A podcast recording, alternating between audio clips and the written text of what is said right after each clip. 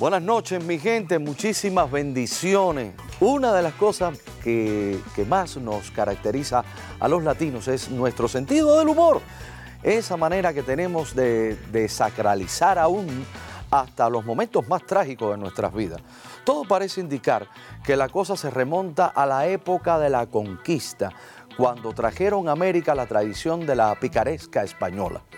El ingenioso hidalgo Don Quijote de la Mancha, la obra cumbre de nuestras letras, está llena de pasajes divertidos y de dicharachos que se siguen conservando en nuestro modo cotidiano de hablar.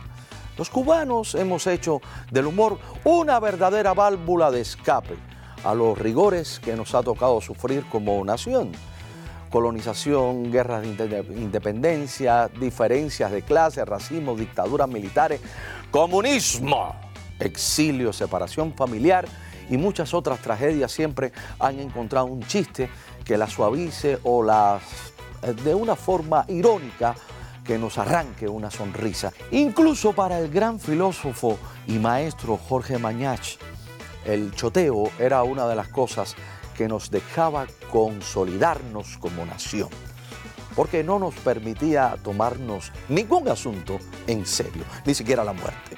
No sé qué piensen ustedes de esto, pero hasta cierto punto a los cubanos nos encanta parodiar, criticar y satirizar desde lo más solemne hasta lo más popular. Si no, díganme si los mejores chistes de su vida no se los han contado en un velorio en un funeral. Y es que ahí tiene un doble efecto, porque no te puedes reír y te tienes que contener. Entonces el hecho de aguantar la risa lo hace doblemente disfrutable. También te puedes cagar de la risa y quedar en papelazo.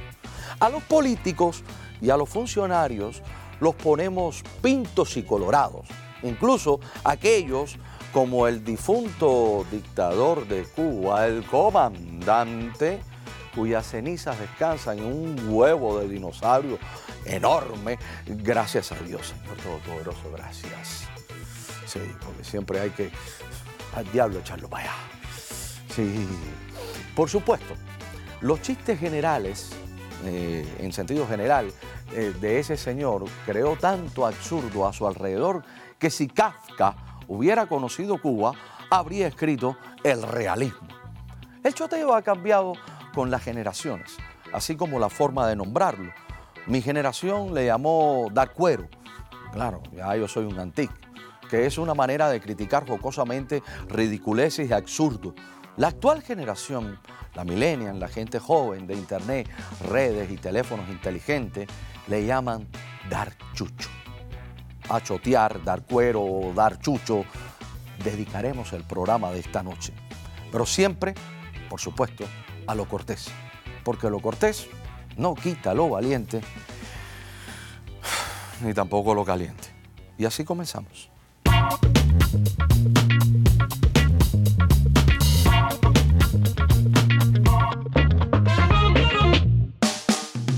Estamos de regreso.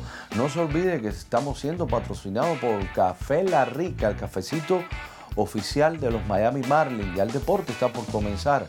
Eh, también estamos patrocinados por Café Cachita, el mejor para compartir. Grimal Joyería, donde la prenda hace la diferencia.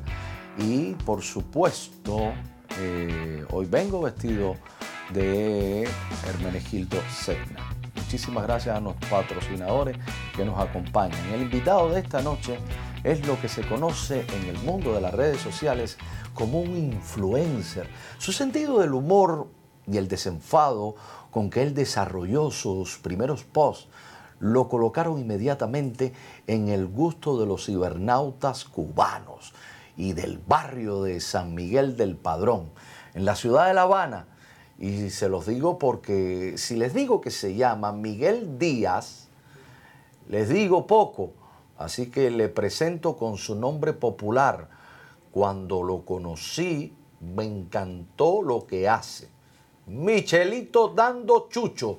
Bienvenido a Lo Cortés. Gracias, hermano. Gracias, gracias por la invitación, de verdad. Oye, un poquito más y me monto en el personaje de, No, ya de, ya. no, de- de Alexis Valdés y te hago un poema y todo. Ya, ya, ya, ya, no, yo estuve a punto, yo estaba esperando el poema, ¿eh? Oye, Michelito, ¿tienes una profesión diferente a ser cuerista o chuchero? Digamos que eh, tú estudiaste algo serio. A ver, eh, intenté estudiar algo serio. Tú sabes que en Cuba no es serio. Pero cuando yo estaba en la secundaria, tú sabes que es cuando reparten todas las profesiones y te dicen, bueno, ¿qué es lo que tú quieres ser? Eh, yo quise hacer tantas cosas, pero lo que había era construcción civil porque mi índice académico era uno de los más bajos. No me digas. Sí, bueno, no era, a ver, te voy a decir, no fue por falta. Pero hubiera sido gracioso haber estudiado eso y haber construido algo que se derrumbe entonces. Eh, eh, bueno, sí, quizás, pero menos mal que no llegué No, a ese punto. por- porque Dios estaba contigo. Porque, Claro, claro, Mira, claro. no te metas en esto. Estamos hablando de cosas serias. Esto es demasiado serio para ti. Lo único que yo recuerdo de ese tiempo era la topografía, que era abrir hueco y ya. No. Sí, bro, sí. Realmente, aparte, a ver, te voy a decir, eh, el, el- el programa educacional en Cuba en esos tiempos que yo estudié también era muy pobre. Y tú sabes que a esas, eh, a esas especialidades particularmente, ellos como que no le depositan mucho esfuerzo, mucho empeño. Por ejemplo, mira, en la escuela que yo estaba había construcción civil, albañilería, electricidad y carpintería. Imagínate tú, cuatro profesiones que verdaderamente son un caos. Que, eh, que vamos a decirle al público televidente que está conectado con nosotros que nosotros respetamos muchísimo esas profesiones. Sí, sí, claro, por supuesto. A, a ver, eh, yo por ejemplo soy de los que voy a cambiar un bombillo y me llevo los tapones de toda la casa. Ah, yo, yo- yo- yo soy un neófito a cualquier cosa, esas manualidades. ay. Pero, lo que pasa es que esas profesiones eran los más bajos de lo académico en Cuba en aquel tiempo. O sea, eso era el restrojo de lo que quedaba. Sí, sí. Porque eh, comenzaban a repartir, por ejemplo, la Lenin en aquel tiempo, que era una escuela donde supuestamente iban los más inteligentes. Tú y yo no podíamos entrar en la Lenin. No, no, no, para nada. No, No, no, no. servía para eso. Bueno, imagínate tú que también, otra cosa, hay que puntualizar aquí, los camilitos era lo que iba por debajo de construcción civil y que nadie quería ir tampoco. no, estás loco, porque en esa, onda. Una escuela Eso militar. no era una opción. No, no, no, de verdad que no. No, no, no, no. además, nosotros, nosotros, nosotros somos agudos con la lengua. Exacto. Eh, eh, o sea, el, el arte también es una manera de usarlo cuando tú lo usas en una función eh, estrictamente política, avanza. Hablando de la infancia, ¿qué recuerdo tú tienes de tu infancia? ¿Siempre fue así, dando cuero, chucho? Sí, brother. Mira, realmente para mí la infancia fue algo muy lindo. Porque a pesar de que nosotros vivíamos en aquella etapa de periodo especial, yo soy de la década de los 80 finalizando, yo nací en el 86. Y mi niñez comenzaba cuando la caída del campo socialista y Cuba entró en crisis. Tremenda hambre. Exactamente. Pero tú sabes que cuando la niñez eh, llega, uno, la inocencia, eh, a pesar de todas las cosas, se iba a la luz y nosotros jugábamos los escondidos en ese momento. Eh, de pronto había hambre, bueno, lo que sea, y nosotros nos íbamos para una finca o a tumbar mango. Eh, en la escuela, a pesar de todas Nunca las un cosas. perro te cayó atrás para morderte tumbando mango. Sí, no, y los guajiros también, que de la finca, los dueños de la finca, también. Pero fueron etapas bonitas, fueron etapas bonitas, a pesar de todo, de toda la situación crítica que había en el país, de verdad que sí. Eh, ¿Le diste mucho chucho a tus padres? Bueno, mira, te voy a decir, mi mamá vino para acá, para Estados Unidos en el 94. Ella fue una de, de, de las de balseras. Ya eh, me quedé con mi papá en aquel tiempo. En el éxodo de los balseros. Sí, exactamente. Ella vino para acá. Eh, me quedé en aquel tiempo viviendo con, con mis abuelos paternos y mis abuelos paternos, mi papá, que bueno, también cumplía una función en ese tiempo, pero como él tenía que trabajar, tenía también ya un compromiso, tenía a mi hermano chiquito, o sea, mm, como que no fue muy afín. Ya, o sea, él sí estuvo todo el tiempo atento a mí, prácticamente, o sea, nosotros tuvimos siempre la mejor comunicación, pero bueno, mis abuelos paternos y mi abuela materna también formaron gran parte de mi educación en ese ¿Y tiempo. cuando llegaste aquí a los Estados Unidos? Bueno, yo llegué aquí en el 2010, ya después o sea, de ser adulto. ya, Ya, ya llegaste. Claro, claro, ya tenía 24 años ya en ese tiempo. Bueno, pero espérate, entonces no nos vamos a ir de No, Cuba. no, no, no, Espérate, claro, claro, Vamos, claro. vamos, vamos a, a redondear eh, Sí, sí, el sí, tema sí, de Cuba. ¿Cuándo tú te descubres con esa vocación de dar cuero, de dar eh, chucho? Mira, eh, yo siempre ¿Fue un fui... chiripazo como yo o simplemente.? No, salía, lo que pasa es que yo siempre eh, me desempeñaba en lo que eran las actividades de la escuela, tú sabes que en ese tiempo cuando uno es niño en la primaria, eh, siempre hacía falta que hacía las actividades matutinas, que no era necesariamente político, sino lo humor. ¿Ya? Ya. Algo, en aquel tiempo cuando el famoso programa de Sabadazo, que hacía falta, nosotros niños, hacía falta hacerle el papel de Gustavito, de no sé qué más, ¿tú Sí, sabes y ese tiempo? empezaste por la imitación. Sí, exactamente, por ahí. Eh, de ahí en adelante ya mm, yo también en las escuelas, eh, o sea, en el aula también, era de estas personas que no era el que me portaba mal, pero sí el que hacía chistecitos en, en el aula. Y cuando venía el silencio ese Exacto, exacto, incómodo, exacto. tú decías, maestra. Ay, ay, ay, algo así, algo así más o menos parecido. Eh, ya después, cuando yo comencé a tomarlo un poquitico más serio, fue cuando yo llegué al Politécnico, en aquel tiempo que, eh, después que yo terminé mi carrera, me dijeron, o el servicio militar o ser profesor. Y ahí fue donde tú dijiste, prefiero ser payaso. Así mismo. No, no, a ver, fui profesor de, de historia, de historia de Cuba. Eh, ¿Fuiste profesor? sí, fui profesor en un Politécnico de, de informática. No me digas. Sí, exacto. Después que yo Y, terminé... y esa gente quedaron traumatizados después de tú haberle dado clase, ¿no? Bueno, decían, algunos decían que yo era un poco más serio de lo que normalmente era. Porque obviamente uno tiene que poner un poquito de respeto cuando uno está frente a varios alumnos que son, que tú supuestamente tienes que dar el ejemplo en ese momento. Eh, pero cuando yo comencé con todo esto, fue en las actividades. Yo oía todo político, esas fechas de, del 4 de abril, que era el Día de los Pioneros, el Día del Maestro. Entonces siempre aparecía el encantonado alumno Sí. de... eh, El que se no, quería ganar los puntos. Ah, exactamente. Y yo decía, coño, pero qué aburrido está esto. Así conocí yo a varios allá. sí, así exactamente. Pero por ahí yo comencé a, a- a agarrar a todos los alumnos más pesaditos, los más chistosos, los que se hacían, y les decía, ven acá, vamos a hacer esto.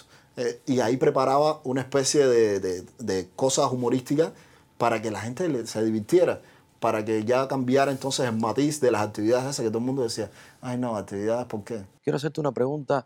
eh, cuando tú ya vienes para acá, para Estados Unidos, estás dejando Cuba, ¿tú, tú recuerdas algún momento difícil que te haya creado cierta tensión o, o autocensura por haber hecho algún cuento o algún post tuyo que haya molestado a la gente?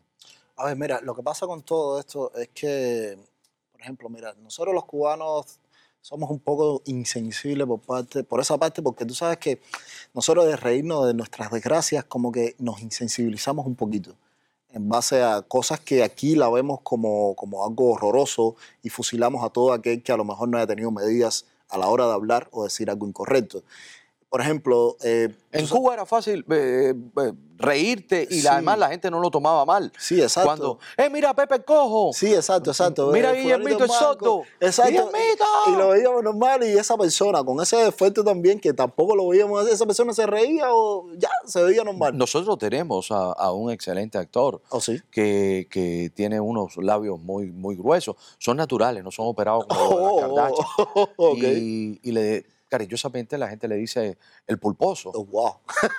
¿Y él cómo lo toma? ¿Lo toma No, normal. ¿Ves? Antiguamente tenía otra profesión con esos labios. Oh, ya, ya, ya, ya, ya. Bueno, ya, ya esas son cosas muy personales. Es una broma, es una broma, es una broma. No, no, no, yo no, él. Está mirando esto. Entonces, ¿te pasó en algún momento que escribiste algo Sí. en las redes sociales que molestó a las personas y tú mismo tuviste que autocensurarte? Sí, sí, exacto. Yo hubo un tiempo, o sea, hubo un momento bien crítico aquí en Estados Unidos que hubo, fue un atentado, fue este su- su- suceso que ocurrió en Las Vegas, donde... del tirador de- del exacto, concierto exacto, de, exacto, de sí. country, creo que era. Sí, ¿no? sí, exacto. Entonces, eh, yo vi tantos cubanos que vivían en Las Vegas eh, poniendo... Que te siguen a ti. Sí, exacto, seguidores míos, que ponían, oye, estoy bien, estoy bien. no Entonces, pasó nada, yo no. Claro, todo está bien. Todo está bien. Yo, para la gente que no. Yo me quedé así diciendo, pero señores, eso era una- un concierto de música country.